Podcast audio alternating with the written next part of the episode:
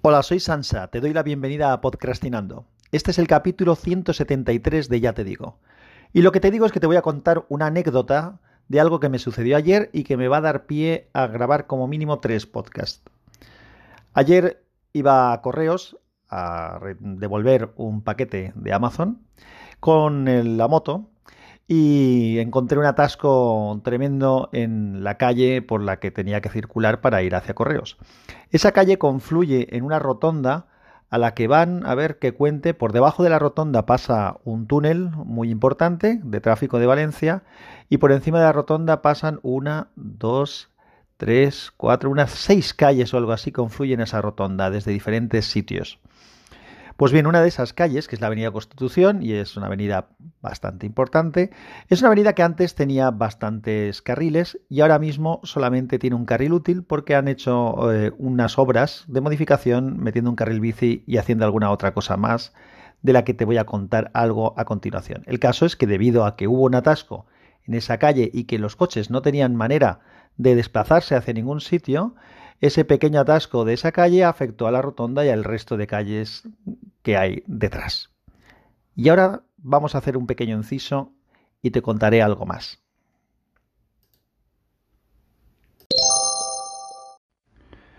Bien, como te estaba contando, voy a hacer un inciso y una pequeña historia, vamos un poco hacia atrás en el tiempo. Y lo primero que te quiero comentar, ya hablé en algún podcast de mi relación con las bicicletas, es que a mí me, encantan las bicicletas, yo llevo bicicleta de hace muchos años. Ya expliqué que cuando todos mis amigos querían comprarse una, una, moto, un ciclomotor, yo me compré una mountain bike, que era una bicicleta que yo había soñado, que había imaginado en mi mente que no existía y que cuando vi que alguien había diseñado exactamente algo tal y como yo lo había pensado, pues me, me, me flipó y la busqué hasta que conseguí una y la compré, que fue de las, pues, de las primeras que se verían por Valencia. Ya esto ya es una historia pasada, ya la comenté. El caso es que yo con esa bicicleta no solamente disfruté, hice muchas excursiones y, y demás, sino que además la utilizaba como medio de transporte en Valencia, en una época en la que no había, la ciudad no estaba preparada para ir en bicicleta, quiero decir, no habían carriles bici, eso no se sabía ni lo que era. Entonces yo circulaba por la ciudad con las complicaciones que yo suponía. Una de las cosas que también concluí es que deberían de llevar retrovisor las bicicletas para poder moverse por el tráfico.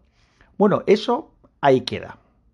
Más adelante, eh, mi mujer estuvo de estancia en Lovaina durante un año y medio, en Leuven, en Bélgica, y es una ciudad, en Bélgica en general, lo de las bicicletas es muy habitual, como en Holanda o incluso más. Y esa ciudad pues tenía un tráfico de bicicletas increíble. Sobre todo porque también es una ciudad universitaria, es lo más importante que hay ahí es la universidad, el ayuntamiento también es un ayuntamiento muy bonito, bueno, y un, bueno, un Bueno, hay varias cosas muy interesantes, es una ciudad interesante para visitar si vais por Bélgica.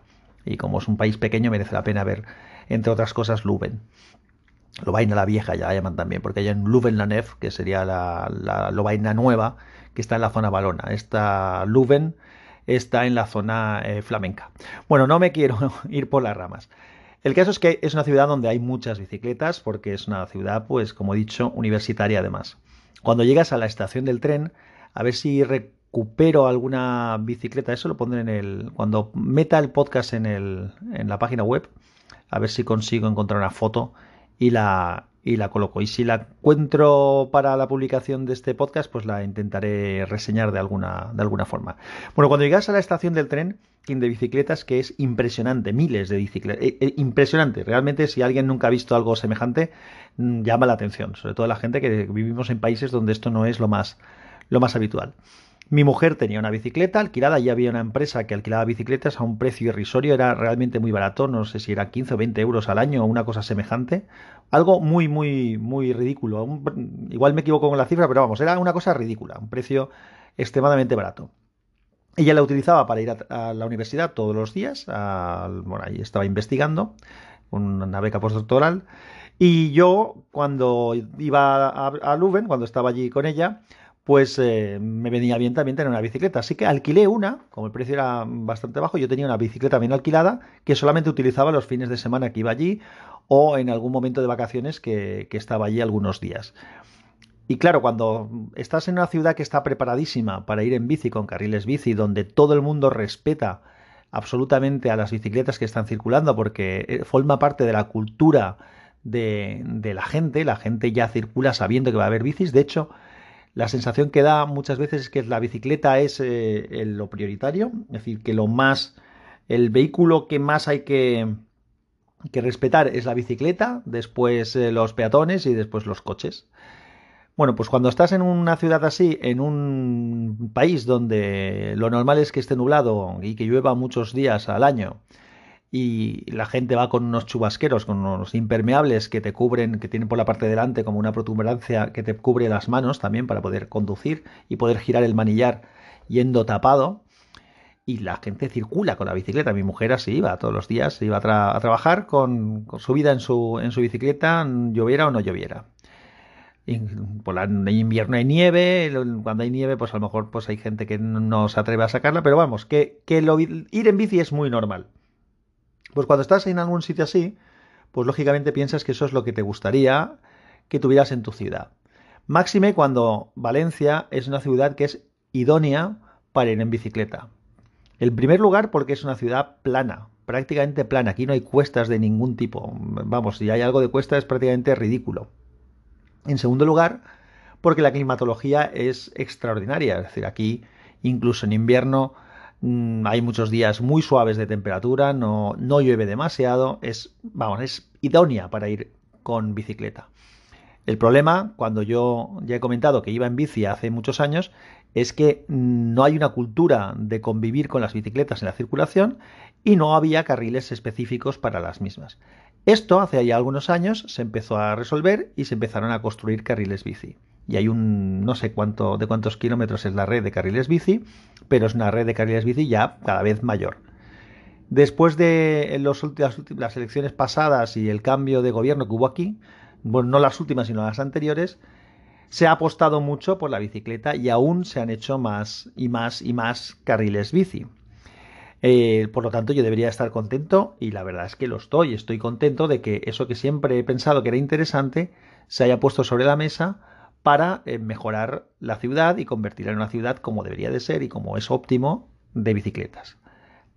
Hace también algunos años se creó un, sistema que haya en muchas ciudades, seguro que es posible que en tu ciudad haya algo similar, cada uno tiene un nombre, pero son unas bicicletas de alquiler mm, que está subvencionado o que mm, gestiona el ayuntamiento, aunque igual tiene cedida la gestión a alguien, pero vamos, es un tema municipal, de un concurso municipal. Aquí se llama Valen Bici, Valen Bici, de Valencia, la de Valen. Y nada, pues tú también puedes tener con un precio relativamente razonable. Eh, hay puestos donde están las bicicletas ancladas, llegas allí, eh, subes a una bicicleta y luego la dejas en. Tienes X tiempo para dejarla en otra estación y luego desde ahí puedes volver a, coger otra bicicleta. Y también han proliferado en los últimos años las bicicletas de alquiler. De hecho, se ven a muchísimos extranjeros que vienen a Valencia y seguramente las agencias de alquiler ya informan de que es una ciudad óptima para ir en bici y hay bastantes sitios donde alquilan bicicletas, no estas municipales que digo, sino bicicletas normales, que tú las empresas de alquiler de bicicletas y la gente coge sus bicicletas y circula por ahí. Todo esto es positivo y me gusta. ¿Qué es lo que no me gusta y por qué voy a hablar de esto? Y sobre todo, ¿por qué viene este tema después de contártelo como te he contado la anécdota del atasco en la Avenida Constitución?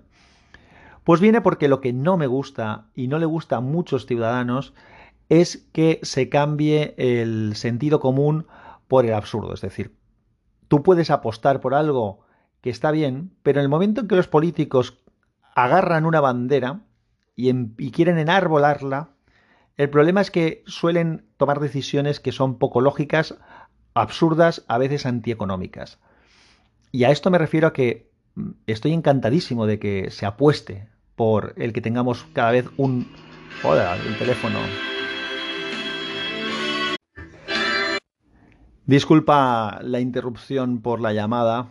No debería haber sucedido porque tenía el teléfono en silencio, pero se acabó la temporización del silencio y que se ha puesto justo eh, otra vez activo el sonido. Bueno, creo que estaba comentando eso, que lo que no me gusta, lo que no tiene mucho sentido, es que se hagan obras porque está de moda o porque se quiere defender una postura, un planteamiento sin hacerlas con inteligencia e intentando ser lógicos. Hay un par de, calles, eh, por lo menos que yo sepa, seguro que hay muchas más. ¿eh? Pero recuerdo una calle que, tiene un carril bici ya.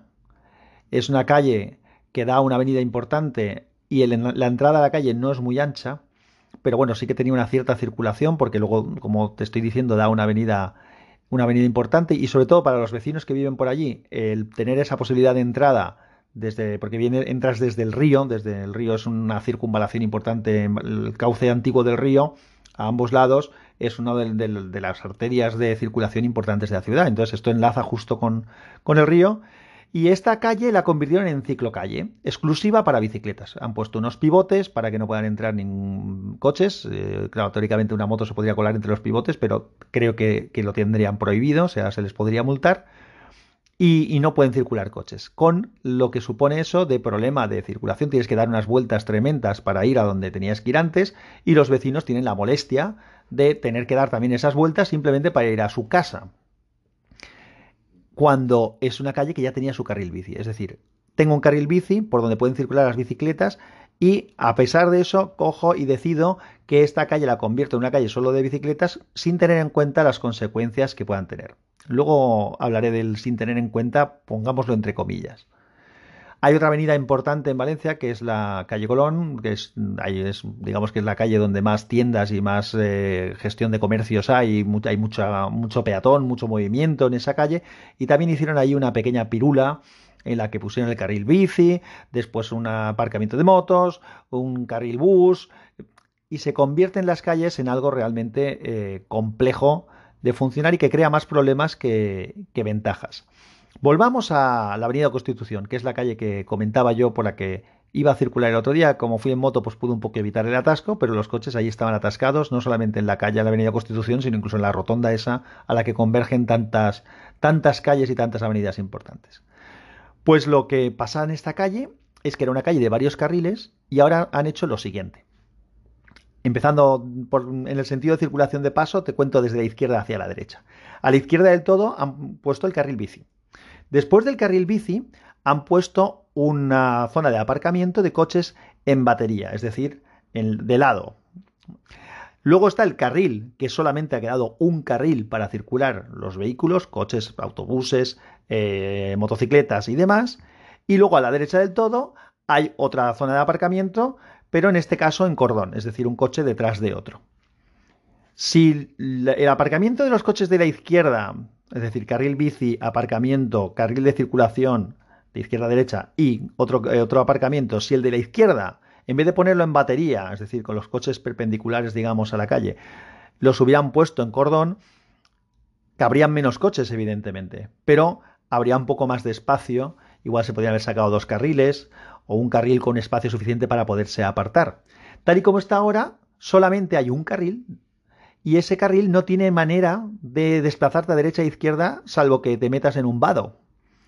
Y eso es lo que sucedió. Hubo un accidente, se quedaron parados allí, toda la calle bloqueada, con lo que eso supone. Esa calle podéis entender que incluso cuando no eh, hay un atasco, eh, hay una parada o hay un bloqueo, en, en circunstancias normales ya es una calle que tiene ahora un tráfico muy denso porque se ha convertido en una calle de un solo carril.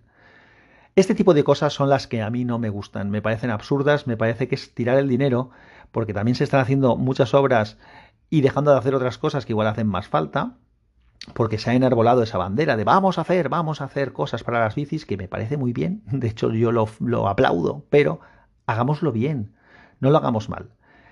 Otra cosa que también sucede con el tema de los carriles bici es que si no están sucediendo muchos accidentes van a suceder, porque estos carriles bici cuando no sé, cuando se comen algo de la calzada, eh, tenemos, tenemos los problemas que he comentado de tráfico, de congestiones de tráfico y demás. Pero hay otras veces que ese carril bici va por un trozo de la acera, por donde van los peatones, y se reserva un trozo para el carril bici. Entonces aquí, eso se hace cuando la acera es lo suficientemente ancha. Debería hacerse cuando la acera es suficientemente ancha. Lo que sucede en este caso son varias cosas. Primero, que si no separas con un seto con unos, con unos pivotes o algo. Si no separas de alguna manera el carril bici, pues al final lo invaden los peatones, cosa que no deberían de hacer. Los peatones deben de entender que eso no es para pasear, pero parece que como hay una cosa marcada, es como el camino de baldosas amarillas, en este caso es de color rojo, la gente pues tiende a meterse por allí cuando no debería meterse por allí. Claro, también hay bicicletas que en vez de ir por el carril van por el medio de la acera, en vez de ir por el carril que tienen marcado. Bueno, de todas maneras esto no es el peligro. El peligro es que estos carriles que van por la acera, cuando tú circulas por la calzada con un coche, con una moto o con lo que sea, y vas a girar a la derecha para meterte en una calle lateral, te encuentras con que no tienes visibilidad de las bicicletas que están circulando porque hay coches aparcados que te hacen de muro y no ves las bicis que hay allí. Y entonces cuando vas a girar no tienes visibilidad ninguna porque no es una calle y hay que ir con un cuidado tremendo porque si viene una bicicleta o se empotra con tu coche o la atropellas tú. Esto va a, suponer, bastantes problemas. Entonces es otro problema que o se busca la manera de despejar los últimos metros del carril bici justo cuando llega a la, confluencia con dos calles para que haya algo de visibilidad tanto para las bicicletas como incluso para, los coches que van a girar y que tengan un poco de, manera de ver o van a haber problemas como, como estoy comentando. Me diréis, bueno, pues lo que problema hay, que mire, que pues que miren los coches. Sí, sí, los coches puedes mirar. El problema también es que tú estás acostumbrado como conductor a circular y cuando llegas a un paso cebra, tú paras porque es obligatorio parar para ver si viene un coche o no. Y, perdón, si pasa un peatón o no pasa un peatón. El problema de las bicicletas o de los patinetes que también circulan muchas veces por los carriles bici es que tú miras, no hay nadie, empiezas a mover y entonces de repente aparece ese alguien, porque claro, va a una velocidad mucho mayor que un peatón y en el, en el campo de visión que tú tienes para para que de alguna manera con seguridad sepas que no hay ningún problema, ese campo de visión es demasiado limitado para la velocidad a la que puede circular una bicicleta o un patinete eléctrico. Por eso digo que eso también debería de hacerse, porque es peligroso. Así que mm, sí y no. Bien por los carriles, mal por, por no hacer las cosas con cabeza. Primero, para no, para no provocar problemas de tráfico y después para asegurar la seguridad, valga la redundancia, de ciclistas y de conductores y de peatones también. Entonces, pues bueno, pues levanto un poco aquí la voz, ya que tengo este medio para poderme dirigir a la gente, y me quejo de que esto no me gusta como se está haciendo. Me parece que no se pone el suficiente, la, suficientemente la suficiente cabeza. Antes decía que había puesto entre comillas lo de que no. Que, ¿Qué era lo que había dicho que ponía entre comillas? Ah, que, que no se quería generar realmente problemas de tráfico y tal. A veces me da la sensación de que precisamente es lo que se pretende. De que los ayuntamientos, que algunos ayuntamientos que apuestan por este tipo de cosas, mm, pierden de vista, convierten al conductor, hablo al conductor de automóviles, lo convierten en un enemigo y quieren tocarle las narices. Y parece que cuanto más le fastidies, mejor y me parece que es un error considerable. Mm, yo estoy de acuerdo con que hay que ir bajando la densidad de tráfico en las ciudades, completamente de acuerdo, y cuanto más medios se pongan para facilitar eso, mejor, pero hay que hacer, la gente que circula porque tiene necesidad o por lo que sea, no hay que tocarle las narices, hay que hacerlo de una manera más fácil. Bueno, esto se ha hecho más largo de lo que tenía previsto, pero creo que he contado todo lo que quería contar. Como te decía, la anécdota me va a dar para dos podcasts más mínimo, así que ya los iré soltando poco a poco. Un abrazo fuerte, que la fuerza te acompañe. Si vas en bici, ten cuidado, y si no vas en bici, ten cuidado con las bicis. Chao. A ver, ahora no me aparece el ratón. Aquí está. Cierro. Bueno, añado un extra, ya ahora que he tenido tiempo para editar, he preparado ya las notas del episodio y he incluido un enlace con un álbum en el que he puesto algunas de las fotos que comentaba de la estación del tren de Lobaina, donde se ven las bicicletas que habían allí. La verdad es que es alucinante, si no lo habéis visto nunca, entrar en las notas del episodio y darle el enlace porque merece la pena. También he puesto como imagen del podcast de este capítulo eh, una foto de esas lo que pasa es que dependiendo de cómo tengáis configurado el podcatcher, eh, se verá o no se verá. Pero en las notas del episodio eh, sí, que se, sí que está el enlace para poder ver esas fotos. Saludos.